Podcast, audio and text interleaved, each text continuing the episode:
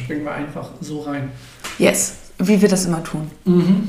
Professionell wie eh. Wie eh und je. Äh, neben mir sitzt Raphael. Und neben mir sitzt Ann-Sophie. Und zusammen sind wir das. Daumenkino. Tada!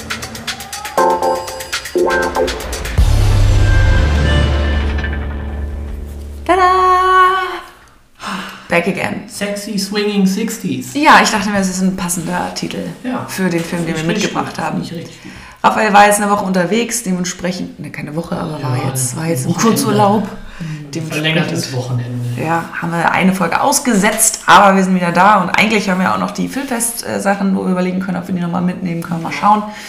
Ähm, Fantasy Filmfest war das, ne? Sie, genau. Ähm, aber wir haben ja eine Perle mitgebracht, die Raphael jetzt auch schon zweimal gesehen hat. Ähm, denn er war so übermütig und wollte ihn so dringend sehen, dass er schon Tickets gekauft hat. Äh, wir haben letzte Folge schon drüber gesprochen und das ist genau das eingetroffen, was wir uns erhofft hatten.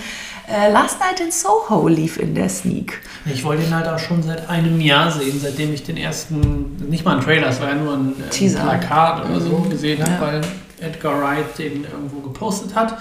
So und das sein nächstes Projekt wurde und da habe ich halt gesehen, oh, der sieht cool aus und egal was Edgar Wright macht, das möchte ich erstmal sehen. Und natürlich als äh, Kino-Release-Date 11. November dann war und die ersten Tickets im Savoy verfügbar waren, bam, hat Sven ja sofort zwei Tickets geholt und an dem, nee, eine, Eine Woche, Woche später ja, genau. war, waren wir dann in der Sneak und dann lief der halt erstmal Ja. zwei Wochen vor dem Release. Release, ja. Ah, war ich aber super froh, dass ich nochmal gucken konnte. Selbstverständlich, weil der, der war grandios, um das schon mal vorwegzunehmen. Ja. Äh, kurz zu den ähm, Grunddaten zu Last Night in Soho. Du hast es schon gesagt, seit dem 11. November im Kino. Ähm, FSK 16, zumindest in Deutschland. Ich glaube, in Amerika hat es ein höheres Rating. Meinst du? Äh, irgendwas hatte ich gesehen. Ja. Äh, Genres, ganz interessant. Äh, Drama, Horror, Mystery und Thriller. Alles dabei. Ähm, eine Stunde 56 Minuten Spielzeit, also solide zwei Stunden. Ähm, die Ratings sind auch eigentlich ziemlich gut. 7,5 von 10 bei IMDb. Letterboxd 3,6 von 5. Ich glaube mittlerweile sogar 3,7. Tomatometer 75%, Audience Score 90%. Kam gut an beim Publikum.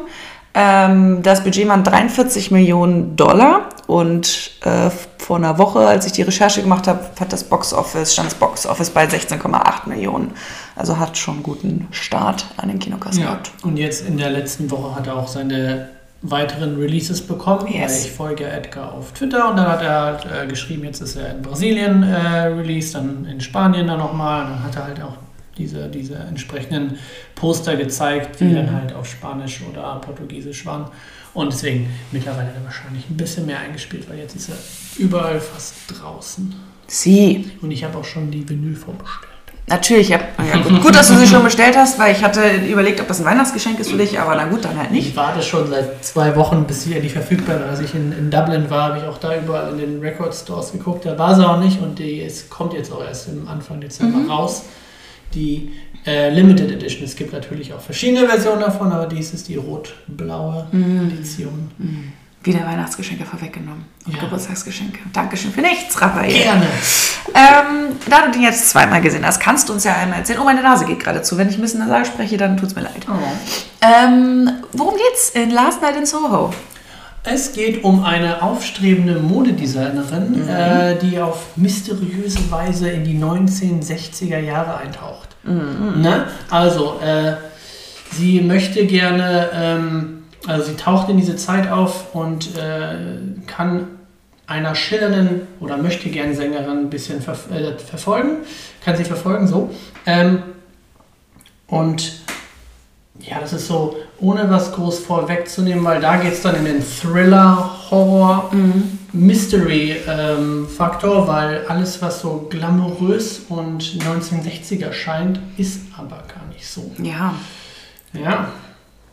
Also, aber primär geht es halt wirklich um eine aufstrebende Modedesignerin, die nach London zieht und Genau, die große Welt entdeckt quasi Genau. mit hohen Erwartungen ihr neues Leben startet und äh, auf einige Hürden und Hindernisse kommt, ähm, spielen auch einige interessante ähm, Sachen rein. Also man hat zwischendurch das Gefühl, es gibt eine psychische Erkrankung, man ist nicht ganz Mhm. sicher, was passiert da jetzt gerade. Also es ist äh, Mystery, trifft es schon gut, finde ich, vom, vom Genre her. Horrorelemente sind halt auch dabei, weil wir wissen ja, Zeit mit Zeit ist nicht zu scherzen. Ähm, und genau, wir erfahren, was es mit dieser Sängerin auf sich hat. Oder diesem Showgirl, wenn man es ja so sehen will. Ja. Ähm, die in dieser Barwelt sich so ein bisschen Namen machen möchte. Genau, weil unsere Hauptcharakterin äh, liebt die 1960er oder die ganzen 60er von der Musik her, weil sie hat immer die, die äh, Platten von ihrer Oma gehört und äh, damit starten wir auch in den Film. Ja. Und wie das halt typisch für Edgar Wright so ist, werden die, äh, die Bilder, die man sieht, auch immer schön auf, den, auf Musik äh, inszeniert und geschnitten. Und ähm, das ist so ein, so ein Thema, was durch den ganzen Film geht. Also wir haben immer mal wieder Songs aus den 60ern und äh, passende Bilder dazu. Du hast ihn ja jetzt schon fünfmal genannt, den guten Edgar Wright.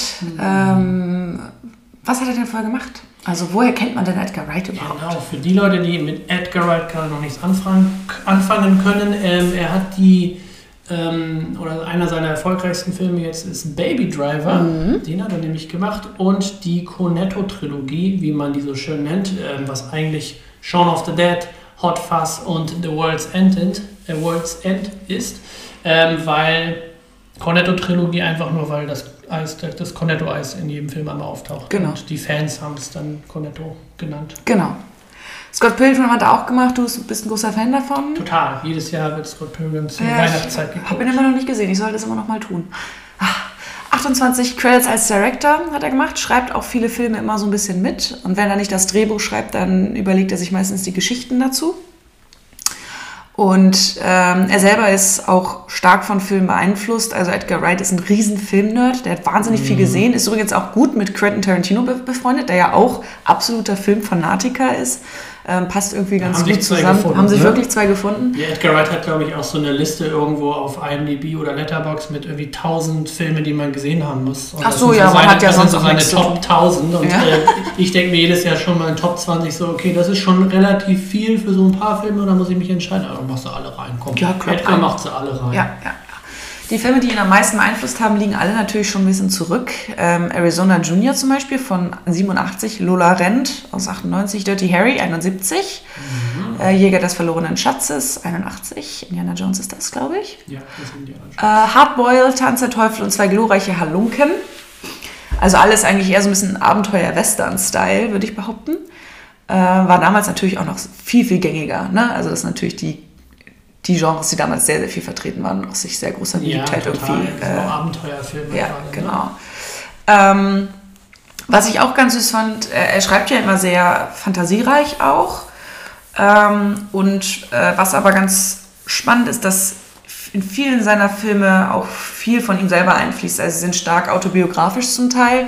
Einige Rollen und äh, Figuren und auch äh, Ereignisse, sowohl wie auch dramatische Situationen, ähm, in The World Ends zum Beispiel, ähm, basieren auf Menschen, die er wirklich kannt und kannte und auf eigenen Erfahrungen, die er gemacht hat. Das fand ich ganz interessant.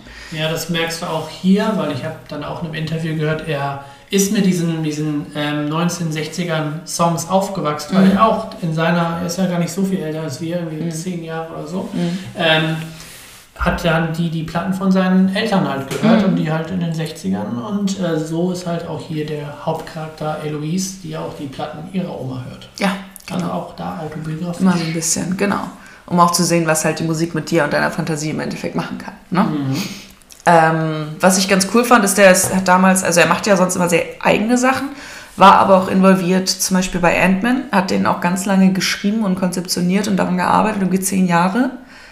Das ist ja sehr, sehr Das lange, ja ewig, sehr, gerade sehr lange so in der Entwicklung gewesen. Marvel-Filme, bis die dann Genau. äh, fertig im Kino kommen, denkt man ja, dann haben die das vor zwei Jahren gemacht. Na, meistens sind da noch ein paar mehr Jahre mit dran, weil es Mhm. sind Konzepte und Storyboards und Meetings, die da drin sind, bis man endlich dann die Kamera in die Hand nehmen darf. Ja. Und bis dahin hat es dann aber nicht geklappt bei Edgar, für, äh, bei Ant-Man, weil da war dann kreative Differenzen, was Marvel und, und sein, Mhm. Seine Zusammenarbeit Vision angeht, anging. ja, ja. Ist wahrscheinlich auch nicht massentauglich genug gewesen, kann ich mir vorstellen. Aber eine Szene, die mir bei Ant-Man am geilsten gefällt und da wenn man, äh, wenn man weiß, dass Edgar das, das Skript geschrieben hat, weiß man dann auch, welche das wirklich, also welche dann so original geblieben ist, ist die Szene, wo der ähm, Sidekick-Charakter ähm, einmal die Story nacherzählt und das halt wirklich super schnell macht, dann Mhm. siehst du halt immer mal wieder äh, ganz schnelle Cuts drin, weil es ist so ein typischer Edgar Wright. Mhm. Ähm, so ein Ding, das er halt schnell, schnell schneidet und darauf Mhm. hat er Schnelle Rückblenden macht Genau, ne? und darauf entweder Musik oder halt in dem Fall einen, einen, ähm, eine Person sprechen hat und das, das sieht man, das ist Edgar. Mhm. Genau, also er ist immer noch als Drehbuchautor und Storywriter gelistet in den Credits, aber hat den Film halt selber nicht gemacht. Also eigentlich sollte er auch Regie führen, aber das hat dann leider nicht geklappt. Aber was ja auch, was ja auch in Ordnung ist, weil sonst ähm, machst du dich auch kaputt. Weil ich glaube, es ist schon ein künstlerischerer Typ und wenn er sich nicht so durchsetzen kann und es nicht 100% sein Ding ist, dann will er es auch nicht machen. Ja, und eigentlich hat er auch, wie du schon gesagt hast, alle seine Filmprojekte sind auch stark davon ausgehend, dass er die halt selber geschrieben hat Und oder viel mitgewirkt hat. wenigstens, Ne? also komplett entweder ausgedacht hat, wie bei Baby Driver oder jetzt bei Last Night in Soho, Ja. oder wie bei Scott Pilgrim halt mit den ähm, Kreativen oder Hauptpersonen, die für das Original äh, zum, zum Tisch gebracht haben. Dass sie, es war bei Scott Pilgrim fand ich es interessant, es gab das Comic schon, Ja. aber das ganze Comic war noch nicht fertig. Also, Mhm. Während er den Film schon gedreht hat, ähm, haben sie den Comic zu Ende geschrieben Ah, und cool. dabei aber auch den Film zu Ende geschrieben, zusammen Schade. mit dem ähm, Comic Writer Cool. und zusammen so, so die, die Welt beendet. Mhm. Und das war ganz interessant. Ja. Zum Cast, wer spielt denn da mit? Also du hast eben schon gesagt, ähm, die Eloise ist unser Hauptcharakter, wie du so schön vorhin beschrieben hast, die aufstrebende Modedesignerin. die wird gespielt von Thomasine McKenzie, von der werden wir auch noch, glaube ich, wahnsinnig viel sehen. Die ist Ja. noch 21 Jahre jung. Die haben wir auch schon mal in der Sneak Ads gesehen und über sie kurz gesprochen. Ja, in Jojo Rabbit hat sie nämlich zum Beispiel mitgespielt. Ja. In Old, den hast du noch im Kino gesehen. M. Night Shyamalan, lam, lam, lam, lam, lam. Äh, Leave No Trace, da hat sie ihren großen Durchbruch gehabt. Ähm, neben Ben Foster. Ben Foster? Auch weiß ich gar nicht genau, ob der jetzt so heißt. Aber ähm, Vater-Tochter-Drama, wo sie im Wald sind und so ein bisschen Aussteiger sind und getrennt werden dann. Also soll auch sehr, sehr gut sein. Also er ist, glaube ich, auch, also sie sind beide, glaube ich, nominiert worden für den Film. Also lohnt sich. Und in Der Hobbit hatte sie auch eine äh, kleine Rolle. Hat insgesamt 24 Credits als Schauspielerin und hat natürlich auch ein paar Projekte. Jetzt nach so ein paar größeren äh, Geschichten ist sie natürlich dann auch auf den Zetteln der Castingdirektorin. Na klar, und sie hat ja auch äh, für Last Night in Soho irgendwie eine andere Rolle in den Sand geworfen. Ne? Ja, ja, also sie ist schon sehr vielseitig, würde ich auch sagen. Also sie wirkt immer noch sehr unschuldig, ne? so ein bisschen das verschreckte Reh, so dieser, dieser Charme, aber der funktioniert ja für viele Sachen sehr gut. Ergänzt sich auch schön mit Anna Taylor-Joy, wo wir auch gleich nochmal hinkommen, die ihren Gegenpart spielt. Ähm, was ich noch ganz schön fand, was ich auch ganz gut passend finde, ist, dass eines ihrer nächsten Projekte äh, ist, was jetzt in der Pre-Production ist, das ist Perfect. Das ist der nächste Film von Olivia Wilde, die jetzt gerade Don't You Worry Darling mit Florence Pugh und Harry Styles macht. Äh, die jetzt ja so ein bisschen nach Booksmart, was ja so Komödie und äh, Coming of Age war, eher in die Drama-Horror-Richtung auch irgendwie geht oder sich ausprobiert. Ein bisschen Mystery und Thriller ist es wohl auch. Äh, und äh, Perfect wird dann, glaube ich, eher wieder so ein bisschen in die Drama-Richtung gehen. Aber so viel ist ja noch gar nicht bekannt. Aber das wird das nächste Projekt, an dem sie arbeiten wird, stelle ich mir auch als eigentlich ganz schöne Kombi vor. Olivia Wilde hat, glaube ich, auch Lust darauf, mit jungen, aufstrebenden Darstellerinnen zu arbeiten. Das hat sie ja auch gut bewiesen bei Bobsmart. Ja, total.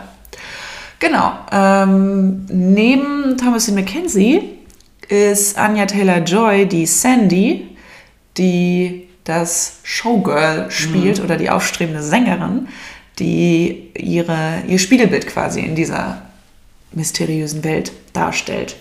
Die wiederum ist 25, also auch noch nicht so alt, 96er Jahrgang. Wir haben sie damals auch in ihrer Breakthrough-Role gesehen in der Sneak, das war nämlich The Witch Yes.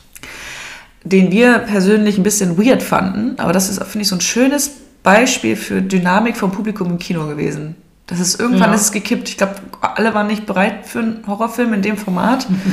ähm, und visuell ja sehr stark, aber ich, also es hat, ist ja total gekippt, ne? Also im Kino ist es total gekippt. Ja, auch gerade mit diesem Altenglisch. Ja. Jetzt hier bei The Witch nicht ganz so schlimm wie bei ähm, so einem, so einem äh, Macbeth, Mhm.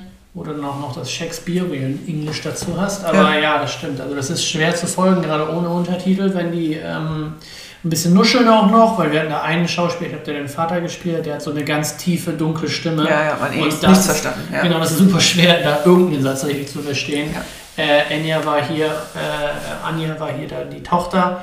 Ähm, das ging noch oder ging noch ganz gut. Ja. Aber ja. Sie hatte vorher übrigens gar nicht so viel Schauspielerfahrung. Das fand ich ganz cool. Sie hat einen Theaterkurs in der Grundschule irgendwie gemacht. Und danach kam The Witch als, als große Rolle. Mhm. Und das war ja schon schauspielerisch sehr gut. Also sie ist schon ein sehr vielseitiger Charakter. Und das finde ich ja immer cool, wenn, wenn das irgendwie Talente sind, die eigentlich gar nicht so belastet sind, in Anführungsstrichen, was Techniken und so angeht, sondern wirklich ganz frisch irgendwie einfach spielen, in Anführungsstrichen. Ähm, das gibt dem Ganzen irgendwie noch einen ganz interessanten ähm, Beigeschmack, wenn du weißt, dass die einfach nicht wahnsinnig viel Erfahrung vorher haben. Blanc. Ja, genau. Man kennt sie sonst noch aus Split. Ähm, neben James McAvoy.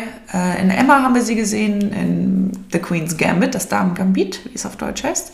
Thor Rats, auch einer meiner, meiner Lieblingsfilme. Und äh, The New Mutants.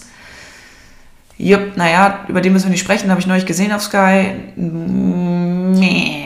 Trailer haben mich schon alle nicht überzeugt. Na, Aber na. großer Fan von The Queen's Gambit, Ja. den man auf Netflix schauen Da hat sie auch viel gewonnen für, Ja, also, da war sie auch für alles nominiert. ja, 30 Credits als Schauspielerin. Mhm. Und auch da kommen viele, viele neue Projekte, auch noch sehr coole Projekte. Ähm, The Witch äh, ist von, glaube ich, auch von Robert Eggers damals gewesen. Der ist Ja. übrigens auch der, der ähm, oh, The Lighthouse gemacht hat. Richtig. Ne? Also er geht komplett in diese schwarz-weiß, dark, Mystery, äh, Folklore-Richtung. Ja, Hat komplett ne? seinen eigenen Stil entwickelt. Und drauf. die Sachen, die jetzt kommen, da wirkt, also es sind zwei Filme, an denen er jetzt arbeitet, die genau in diese Richtung gehen. The Northman ähm, und Nosferatu ist jetzt auch angekündigt, äh, ist nur, nur, also nur announced, ist noch nicht in Produktion, während ähm, The Northman auch äh, in Post-Production schon ist. Also der wird als nächster dann rauskommen. Ähm, passt auch gut. Also irgendwie kann ich mir das gut vorstellen. Also Nosferatu freue ich mich sowieso drauf. Der Das- wurde ja auch noch gar nicht so oft geremaked. Es gibt ja das Oh, irgendwie doch. 1926 Doch, also ja, ja zwei, zwei, zwei Remakes gibt's. Zwei, also es gibt das Original, das ist ja irgendwie aus den 40ern, 30ern. Ja. Und äh, dann das Remake von Werner Herzog. Das ist irgendwie Das hatten wir letztens im Trailer 60er, zugesehen 60er oder so. Ja, ja, der lief, glaube ich. Äh, Also kann man sehr gut sehen. Ähm, den, den Original, den ersten, den findest du auch ganz schwer zum Streamen irgendwo. Ja. Während die Version von ähm, Werner. Werner Herzog kann man bei Prime kaufen. Die habe ich irgendwann auch mal gesehen. Also visuell ist es sehr, sehr schön und äh, ich wundere mich auch gar nicht, dass Robert Eggers den oder Robert Eggers den sich genommen hat, weil das geht genau in diese Richtung. Dieses düstere, stille, ähm, gewaltige, melancholische. Das ist schon, also es geht alles in die gleiche Richtung. Die Plakate haben auch alle den ähnlichen Charme, ist total interessant. Alles schwarz-weiß, alles sehr stilisiert. Ähm, total cool. Und äh, für Furiosa ist sie auch ähm, vorgesehen, äh, da ist sie in der Pre-Production. Das ist das Prequel zu Mad Max, ne? Genau, äh, zu Fury Road. Und im Endeffekt ist sie ähm, entdeckt worden auch von, das hatte ich hier irgendwo aufgeschrieben. Mhm. Vom, ähm, hier, wie heißt der? Genau, hier, äh, George Miller hat eine frühe Fassung von Last Night in Soho gesehen und war von Anya Taylor-Joy so beeindruckt, weil sie halt auch eine sehr dramatische Rolle hatte in diesem Film. Äh, war sehr beeindruckt von, von ihrer Leistung in diesem Film und hat sie dahin quasi äh, daraufhin gecastet und beziehungsweise ihr die Hauptrolle für Furiosa angeboten. 2024 kommt er übrigens erst. Ja, da war auch Charlize Theron so ein bisschen ähm, ja, gekränkt, Ja. weil sie die Rolle ja in Mad Max Fury Road, äh, Fury Road hatte und gerne auch das, das Prequel gemacht hätte, aber das soll ja eine, eine viel jüngere Charakterin werden und ja, sie ist halt jetzt auch nicht mehr die jüngste, ist Ja. aber, glaube ich, noch weiterhin in dem Projekt als Produzentin mit involviert. Mhm. Na gut, kann man verstehen. Ähm, Anja Taylor-Joys erster richtiger ähm, Celebrity Crush, finde ich auch mal ganz süß, ähm, ist äh, Eddie Redmayne. Ich meine, wer kann es dir verübeln? Der ist halt irgendwie niedlich, ne? Der Eddie. Der Eddie. Ich habe vorhin ein bisschen ähm, Fantastische Tierwesen geguckt, Ja, nebenbei. Das war auch wieder ganz cool. Passt jetzt auch wieder zur Zeit. Kommt als nächstes bei uns auch, weil wir haben jetzt alle acht Harry Potter Filme. Ja, sind jetzt auch wieder alle bei Sky drin übrigens, bei Sky Ticket. Ja, ich habe die ja letztes Jahr alle einmal bei Apple TV diese Box da gekauft. Ja. Es gibt ja so eine Collectors, also das heißt Box, das ist äh, so ein Box-Set bei Mhm. iTunes, kann man die kaufen mit, Ja. allen, mit allen Behind the Scenes und so weiter. Ja. Ähm, die haben wir jetzt alle durchgeguckt und es wurde, ich glaube, heute habe ich es äh, gesehen bei Savoy, in Harry Potter. Äh, der erste Teil wird äh, Ja, wird im Film, Filmclub, glaube ich, oder? Ne? Im Filmclub ist äh, Kevin allein zu Hause. Ach so, das ist schon okay. Karten, aber Ja. Äh, hier, Harry Potter ist irgendein Sonntag für so ein Cool. Special. Film- Ja, ich habe ihn jetzt irgendwie dreimal gesehen in den hab auch letzten Bock drauf. Wochen. Das habe ich schon dreimal gesehen in den letzten Wochen. Jetzt kann ich es wahrscheinlich nochmal gucken, weil ich es schon wieder eins zu eins mitsprechen kann. Aber ich habe jetzt, wie gesagt, das ist ja das Schöne, wenn du solche Filme immer auf Deutsch geguckt hast früher, Mhm. sie jetzt auf Englisch zu gucken, weil es entwertet das nicht, das Deutsche, weil du kennst es einfach so, du hast es so oft in, in Deutsch Ja. gesehen. Aber zum Teil so, was halt großartig, ich finde Hagrid großartig. Er wird halt von dieser väterlichen Figur im, mit der deutschen dunkleren Stimme Mhm. viel freundschaftlicher, weil die Stimme halt in dem Original viel jünger klingt. Ist total lustig. Und auch, was ich ja liebe, ist ähm, Maggie Smith, also McGonagall, Die ist super. die so richtig schön, ach, alter Frau klingt in diesem Film. Das ist total toll. Ähm, und so kann man das immer noch mal ein bisschen neu entdecken. Das ist eigentlich ganz charmant. Also, und das hat man selten, dass du wirklich das in zwei Sprachen gucken kannst und es ist nicht irgendwie eins ist besser oder schlechter, weil mit Ja, dem einen hat man halt die nostalgischen Erinnerungen. Das ist auch voll süß, wenn man sagt, ja, so hast du es halt äh, zum ersten Mal geschaut und jetzt kannst du es nochmal neu entdecken komplett. Und Ja. Das auch vor ein paar Jahren einfach Ja, und alles auf Englisch geschaut. Und also gerade mit dem britischen Akzent, verliebt, das hast du halt im Deutschen nie gehabt und Ja. hast es nie verstanden, wenn, Ja. wenn das irgendwie dann anders kommt. Ja. Jetzt ist super schön. Ja, und es, es, es macht die, es wertet die Schauspielleistung halt noch ein bisschen auf, muss man auch dazu sagen. Ne? Also das, äh, was ja irgendwie im, wenn das, weil der erste, im ersten fällt, man, fällt es am meisten auf, der ist ja ein bisschen überspielt noch, weil die halt noch sehr jung waren. Ne? Diese Schreckmomente und so ist alles so. Ist auch geil, die Mimiken von ähm, Hermine Granger in den ersten drei oder vier Filmen. Ja, sehr, sehr übertrieben. Da, ne? da, da ist, ihre Augenbrauen sind überall. Also Ja, die ist ja. immer super sehr stark. Oh, ich musste nachher unbedingt noch ein Video zeigen. Irgendjemand hat, habe ich das schon geschickt, mit dem äh, Harry Potter äh, Stein der Weisen und da ist dann eines, haben sie, äh, wie war denn das?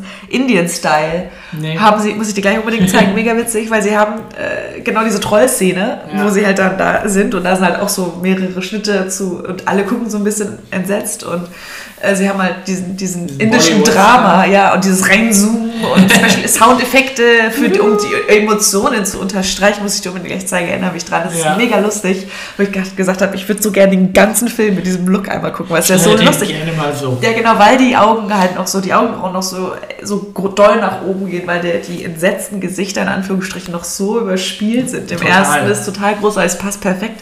Ähm, äh, es ist super süß, muss ich dir unbedingt gleich Und zeigen. jetzt schaut einmal entsetzt. Okay, ja, genau. Ähm, apropos Harry Potter, ja auch ganz süß. Ähm, äh, als sie damals nach England gezogen sind, äh, Anna Taylor-Joy und ihre Familie, war der erste Film, den sie im Kino gesehen hat. Wie gesagt, sie ist ja 25 Jahre alt, sie ist ja noch ein paar Jahre jünger als wir. Äh, haben sie Harry Potter und die Kammer des Schreckens 2002 damals im Kino gesehen. Und ähm, sie hat das er hat damals noch kein Englisch gesprochen, also ich spreche glaube ich original Spanisch äh, oder Portugiesisch, ich glaube nicht Spanisch. Und sie hat es aber halt, sie hat noch nicht so gut Englisch gesprochen, dass sie es verstehen konnte, aber sie äh, hat, es hat nichts ausgemacht, weil die Geschichte erzählt sich ja auch ein bisschen von selber, das ist ja das Schöne an, an Kino auch, dass du, haben wir ja oft genug erlebt bei The Witcher, auch ein schönes Beispiel, selbst wenn du nur die Hälfte verstehst, wenn der Film gut gemacht ist, kannst du durch die Story, äh, durch, den, durch die Filmtechniken auch verstehen, was da gerade passiert. Ähm, und während der Basilisken-Szene hat die, ihre Mutter ihr die Hände vor die Augen gehalten, weil es natürlich schon sehr gruselig ist. Ne? Düster, ja. Äh, sehr, sehr düster. Und äh, sie konnte aber durch die Finger durchschauen und äh, konnte doch alles noch sehen. Und äh, sie meinte, das ist halt der Moment, in dem sie sich ins Kino verliebt hat, ähm, was man irgendwie so nachvollziehen kann, wenn man selber halt noch weiß, ähm, wie man halt auch Film Mhm. und Kino schätzen kann, selbst wenn man nicht alles versteht.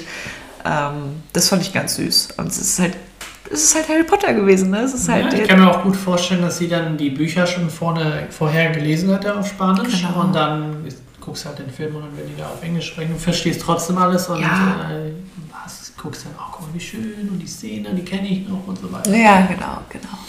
Ja, damals war das ja noch gar nicht so weit auseinander. Jetzt wüsste man ja gar nicht mehr genau die Details aus den Büchern und so. Da müsste man eigentlich noch mal. Ich wollte es bei Audible mal wieder äh, mir die mal kaufen Mhm. und sie mal wieder durchhören. Aber hör die, also.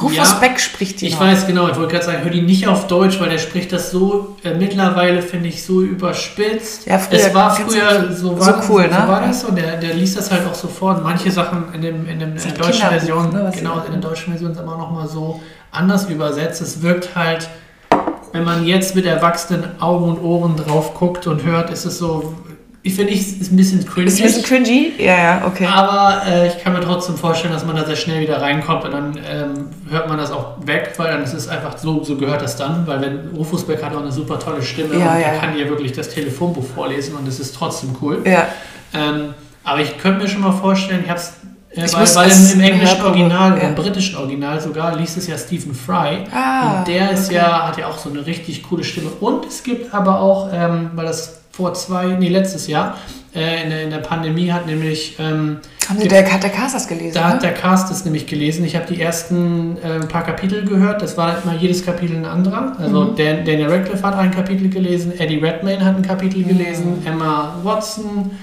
ähm, hat ein Kapitel gelesen. Das habe ich noch gehört und ich weiß nicht, wie weit die das gemacht Ja. haben, weil ich glaube, es ist ein Podcast, den du, den du einfach kostenlos hören kannst Cool. oder abonnieren kannst. Ähm, kann ich gleich mal nachgucken. Ich, ich wollte das noch weiterhören, aber da, da gibt's, das ist interessant, weil da jeder seinen, seinen Spin nochmal draufpackt Mhm. und das halt anderes lesen. Daniel Radcliffe hat halt das erste Kapitel gelesen. Cool. Genau, okay, das sind so, das sind die Main Characters. Da sind natürlich noch genug andere dabei, aber das springt uns immer den Rahmen. Das sind die zwei Hauptcharaktere, die wir haben, eigentlich ganz spannend. Eine schöne Kombination, wie ich finde. Ähm, und jetzt gibt es auch ein paar kleine Facts am Rande.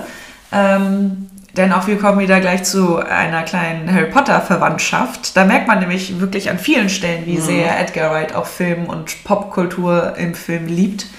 Ähm, nicht direkt, aber also dass, dass Harry Potter schon äh, sich viel an vielen Stellen verankert hat irgendwo. Ja. Sowohl vom Cast als auch von den Möglichkeiten. Ähm, du, wir, du hattest dich, also es lief ja dann der Abspann und du hattest ja dann gefragt, ist das, ist das London im Lockdown? Ja. Weil sie haben eigentlich im Abspann einfach nur Bilder gezeigt von ganz leeren Straßen in London, von den Drehorten auch Genau. zum Teil.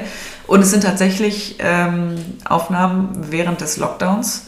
Ähm, Weil der Film oder die Produktion von dem Film hatte auch eine sechsmonatige Pause Ja. wegen der Pandemie. Ja. Und äh, in der Zeit habe ich halt einmal einen Podcast gehört, wo Edgar Wright irgendwo zu Gast war. Dann ist er durch den Park spazieren, also durch den, den Londoner Mhm. Hyde Park, glaube ich, war das, ist er spazieren gewesen und hat da kurz gedroppt, dass er irgendwie mit seiner Kamera auch durch, den, durch die Straßen gegangen ist und ein paar Sachen gefilmt und fotografiert hat.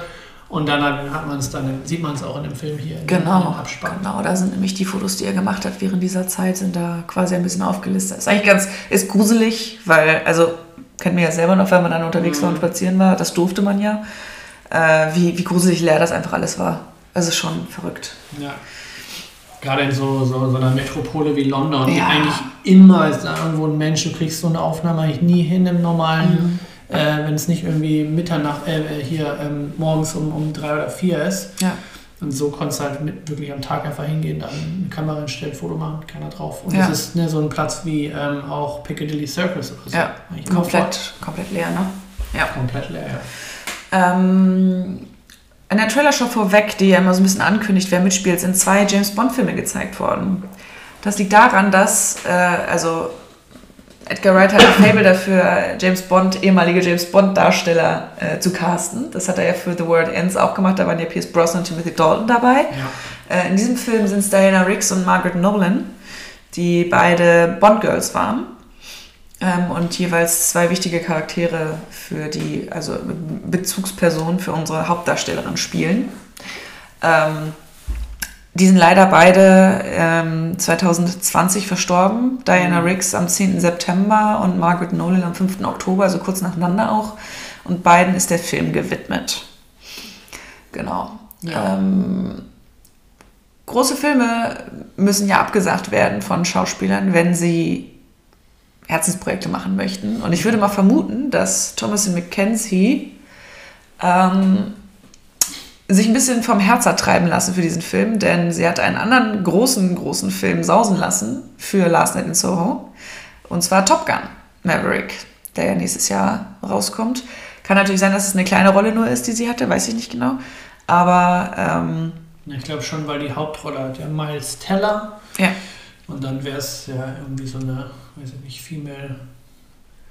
Also keine Ahnung, wie Top Gun geschrieben ist, auf jeden Fall kann ich mir vorstellen, dass. Kein großer- ja, sobald sie dann das Rolle, ne? Skript für Last Night in Soho in der Hand hatte, hat sie, ja, guck mal hier, dann Hauptrolle, die ne? Hauptrolle, nicht Ja. nur das, aber das ist halt nochmal ein ganz anderes Projekt als ein, als ein ähm, fünfter Gun. Teil von irgendeinem Film. Also Das ist ja der zweite erst, ne? Aber ich weiß, was du meinst.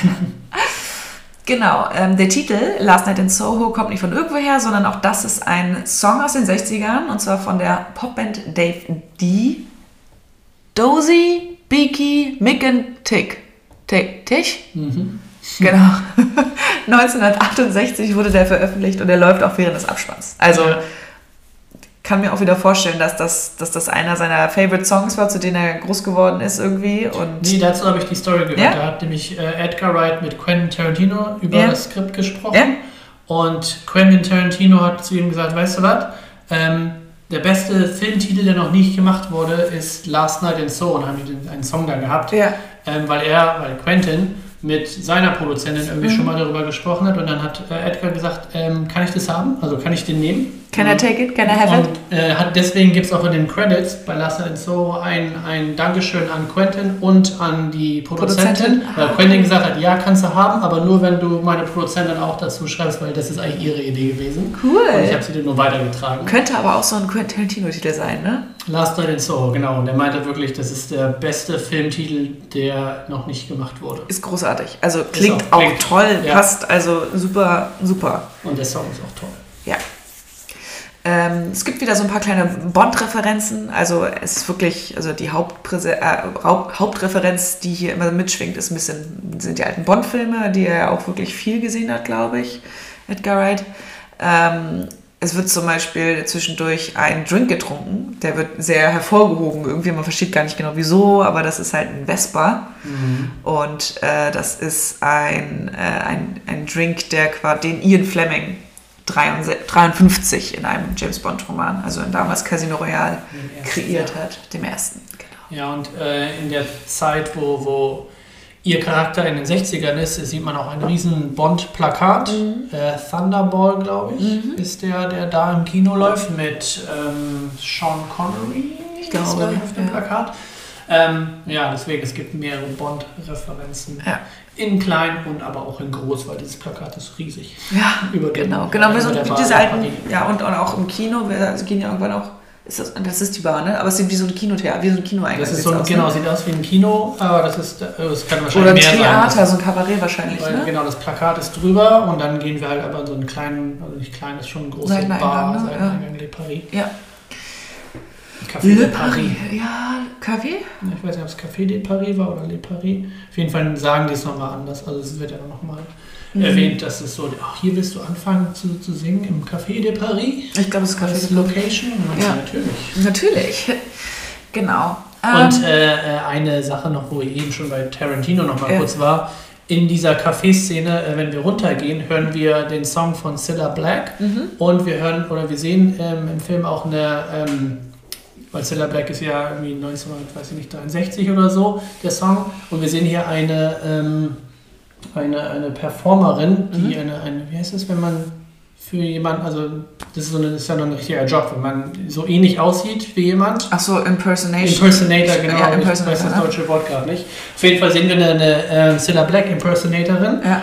Und als Tarantino Last Night in Soho gesehen hat, hat er dann zu Edgar hat er gesagt, da hat er ein Tränchen verrückt, weil er ein großer Cilla Black Fan ist und hat die Oh. dann gesehen und die sah so, für ihn sah die so, so äh, real aus wie die echte Cilla Black. Auch schön. Ja, es ist viel, Und das kann man als viel nicht Popkulturreferenz. Film-Nerd oder so, der jetzt da jetzt nicht viel mit anfängt Ja. oder auch nicht oder auch nicht alt genug dafür ist, kann man das nicht so richtig nachvollziehen. Mhm. Also ich finde die Szene ganz toll, wie die halt gedreht ist, aber so viel Bedeutung habe ich halt jetzt nicht mit A der Sängerin Ja. oder dem ganzen Szenario da. Also es wäre wahrscheinlich anders, wenn wir in 20 Jahren einen Harry Potter Remake gucken und Total. dann irgendwie nochmal so Charaktere sehen, Ja. die in diese Szene gehen.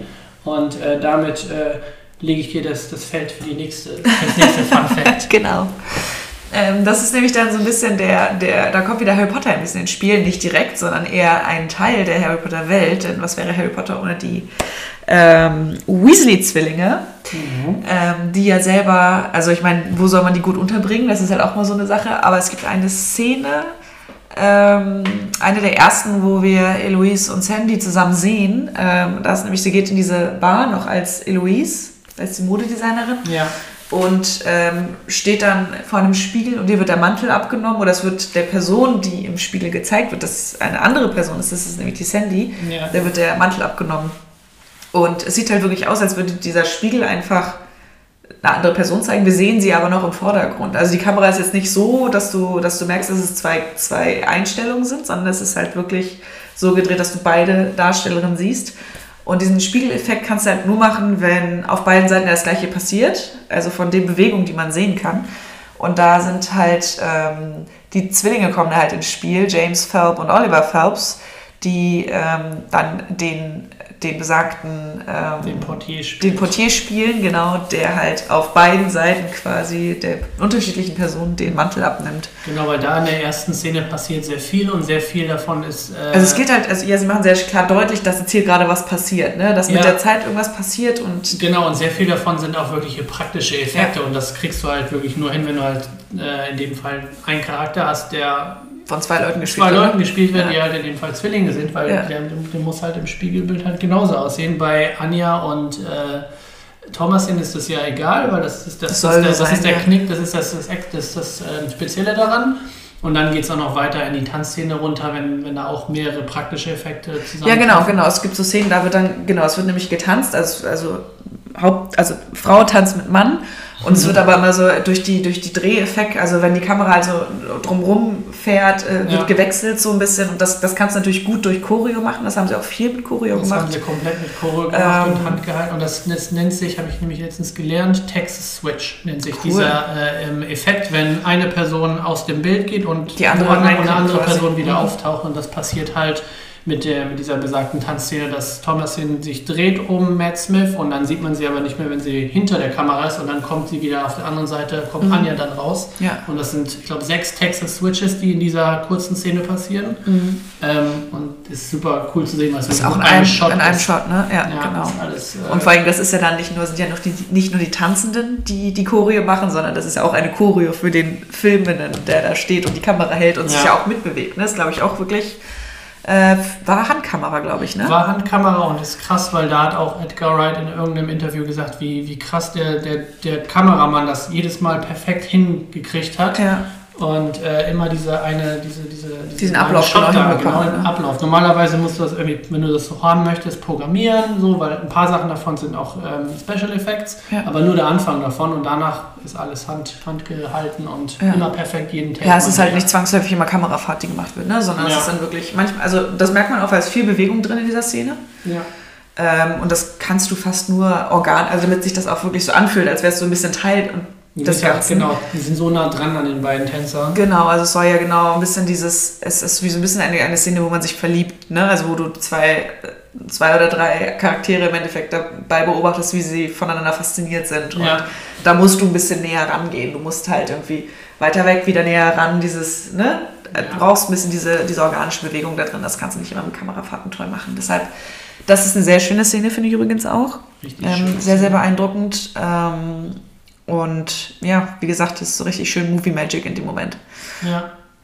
Wir haben auch den, den Cinematografen, der äh, aus Korea kommt, hier bei Last Night in Zoo. Ich weiß gerade seinen Namen nicht, aber der hat schon richtig coole Sachen gemacht. Und äh, Edgar Wright hat sich super gefreut, dass er das Projekt angenommen hat, mhm. weil ähm, dieses, dieses Bild, wie es zu sehen ist, ist halt nur durch, dadurch zustande gekommen, dass der halt seine Technik mitgebracht hat. Seine ne? Technik mitgebracht ja. hat, genau. Genau. Wir haben vorhin schon gesagt, dass in diesem Film auch Horrorelemente stattfinden. Und wen assoziiert man immer mit Horror? Richtig, Stephen King. Stephen King ähm, ist ein großer Fan des Films. Der durfte ihn nämlich auch äh, in, einer, in einer Preview durfte er ihn sehen, in so einem, in so einem Audience-Screening, mhm. was ich irgendwie ganz niedlich fand, was für Leute das Ding dann zum Teil gucken. Aber macht ja Sinn, ne? dass du wirklich dir auch Leute holst, die Ahnung haben, auch äh, von dem Genre. Und ähm, er war so beeindruckt von dem Film, dass er ihn dann tatsächlich nochmal gesehen hat, als er offiziell released worden ist, um quasi nochmal im, im, sich im Boxoffice zu beteiligen. Fand ich eigentlich ganz süß, dass, äh, weil er sagt, er guckt normalerweise Filme nicht mehrfach. Also wenn er ihn einmal gesehen hat und ihn gut fand, dann reicht ihm das.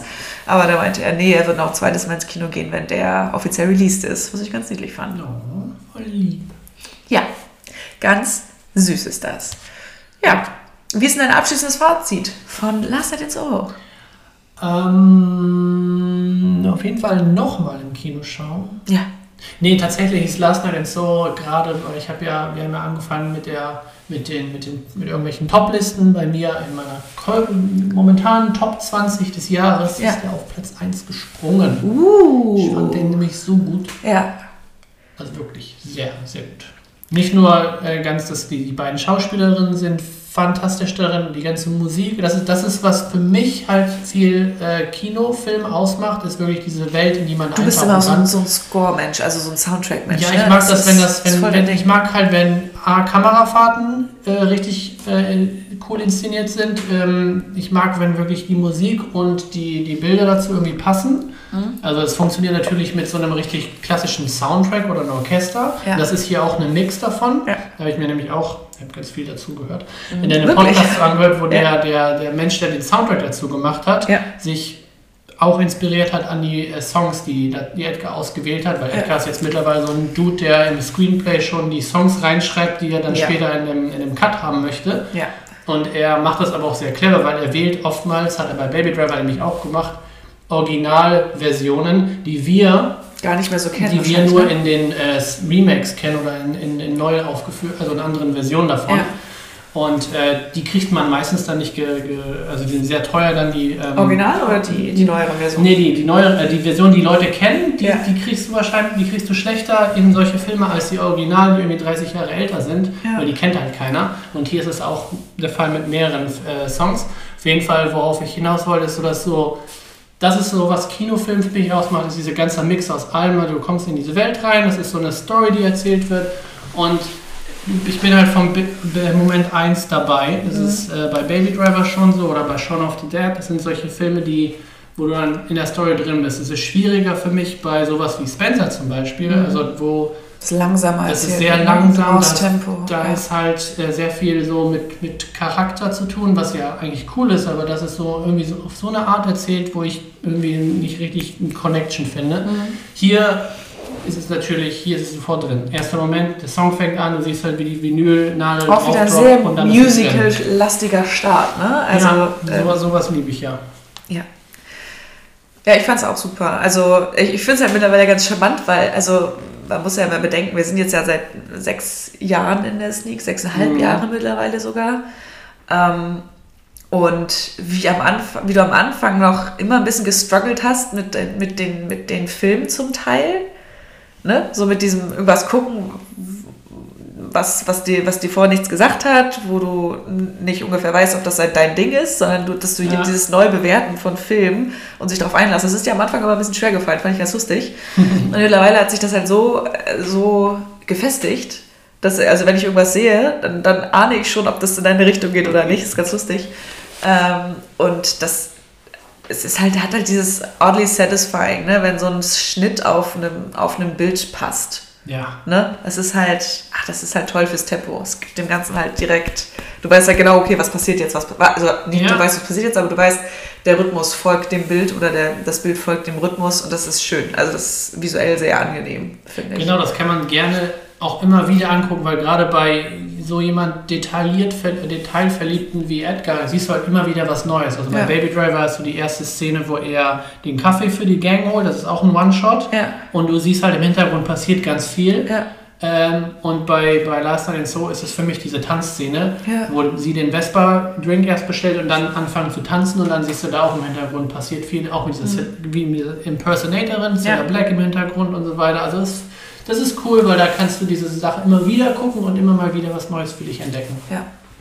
Ja, das ist ein toller Film. Also ist auch wieder hier schön, wie der, wie der Trailer halt auch schon zeigt, sehr neonlastig. Das finden wir ja Das sowieso passt immer. ja super zu Passt, uns. mir, passt, passt super zu uns. Wie gesagt, das Cover sieht großartig aus. Es ist unser schönstes bisher, würde ich behaupten. Es passt einfach wie Faust aufs Auge. Ja. Ähm, super. Du hast es auch als Cover? Du hast Ja. das Bild auch als Cover, ich habe es auch als Cover. Also das, das, das Poster. Ich habe das Poster vor, als wir den Sneak gesehen haben, irgendwie ein paar Tage später, habe ich mir den. Ich hab's äh, genau das Bild. geil. Also haben wir seit, und ich habe ich hab seit Ewigkeiten mein Bild nicht, mein, mein Lockscreen nicht ja, das geändert. sind Sherlock, Sherlock. Nee, da habe ich auch lange nicht mehr. Zwischendurch war einfach nur schwarz. Ja. Und jetzt habe ich aber vor, vor ein paar Tagen habe ich es auch auf das Poster umgestellt, weil ich es so schick finde. Das ist so schön. Das Es ist das- wunderschön. Also es, es wirkt halt so, ich hatte erst die erste Version da mit noch dem Titel Last Night in Soho, habe dann aber nochmal gesucht und eins gefunden, also komplett Oder blank. du musst es noch mal eine Version machen, wo unten das Daumenkino-Logo drauf ist. Ja, das ist ja kein Problem, das haben wir ja jetzt ja schon. Genau. Das ist Also weil oben würde das dann über den Schriftzug laufen, aber wenn wir es jetzt ein bisschen runtersetzen, dann Ja. können wir unser, unser Logo auf dem Lockscreen haben. Das ist ja auch ganz halt so geil, weil dieses Blau und dieses Rot. Deswegen genau finde ich auch diese, ähm, diese Vinyl, die jetzt in der Limited Edition rauskommt, die gibt es halt irgendwann natürlich ganz normal in schwarz. Ja. Aber dieses, ich habe das Bild gesehen von der blauen Vinyl und von der rot eingefärbten Vinyl, die sieht so geil aus. Ja. Also das ist ein Charme. Ja, also für Leute, die, die diese Mischung ganz cool finden und also ich glaube, das wird auch nicht jedem zwangsläufig gefallen, weil es ist schon sehr artsy an einigen Stellen, aber ähm, Ja, ich hatte auch so, viel es gibt, es gibt ein paar ähm, Kommentare bei Letterbox, wo, weil es gibt einen Schauspieler, der hier auftaucht, ähm, der bekannt ist oder bekannt Matt her. Smith, meinst du? Nee, der, der, also ein anderer, ich weiß nicht, wer heißt, Sam irgendwas. Und ähm, ich habe sein, als ich ihn gesehen habe, der hat so eine, so eine sehr kurze Rolle hier, Ja. dachte ich so, ich kenne sein Gesicht irgendwoher.